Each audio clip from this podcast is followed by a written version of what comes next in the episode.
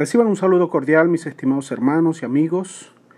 Que la gracia y la paz del cielo sea una realidad en sus vidas, que podamos depender de Él cada día. Tengan un feliz sábado y al participar de esta iniciativa de los 10 días de oración, se pueda cumplir el propósito de nuestras vidas. Les habla su amigo y pastor Eduard García. La temática para hoy lleva por título Rendirse es la clave. Generalmente la sociedad eh, en la cual hacemos vida asocia la palabra rendirse justamente a eso, ¿no? A, perder, a fracasar, a, darnos por vencido. El diccionario lo, define en dos, en dos, direcciones o sentidos. El primero es eh, como un verbo pronominal. ¿Qué significa eso?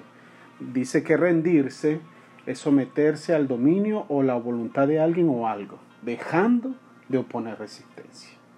Por ejemplo, el caballo acaba por rendirse a la destreza del jinete.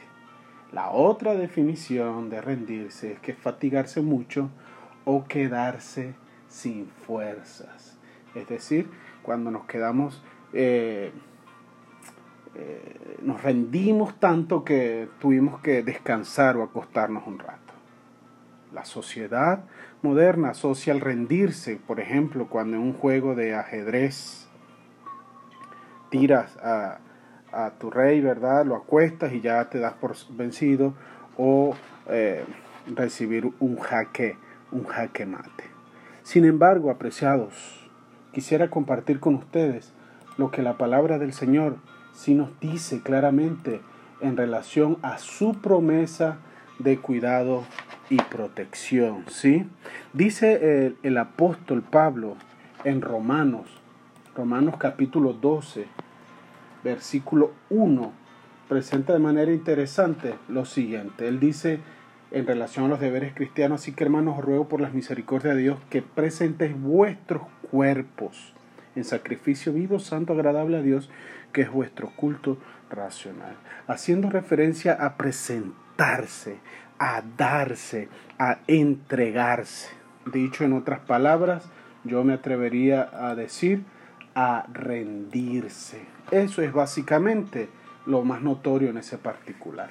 Pero saben que rendirse no es una palabra en la actualidad que goce de mucha popularidad.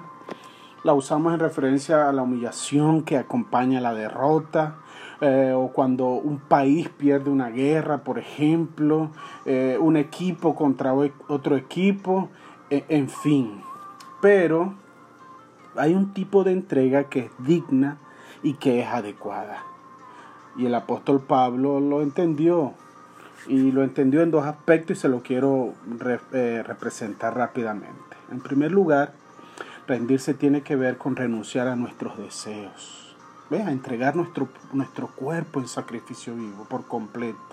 Es renunciar y entregar a, entregarnos a la voluntad de Dios, del Padre Celestial. ¿Por qué? Porque Jesús, al venir a la tierra, se convirtió en nuestro máximo ejemplo, porque Él hizo la voluntad del Padre en, en, qué aspecto? en todas las cosas. Y San Juan 6:38, por ejemplo, lo, lo menciona así.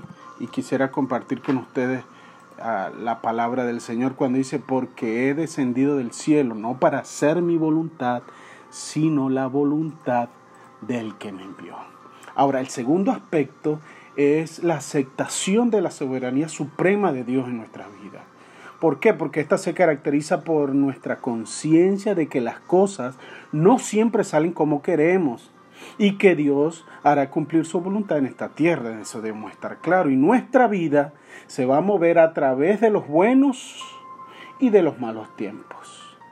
Nuestra salud, por ejemplo, puede sufrir.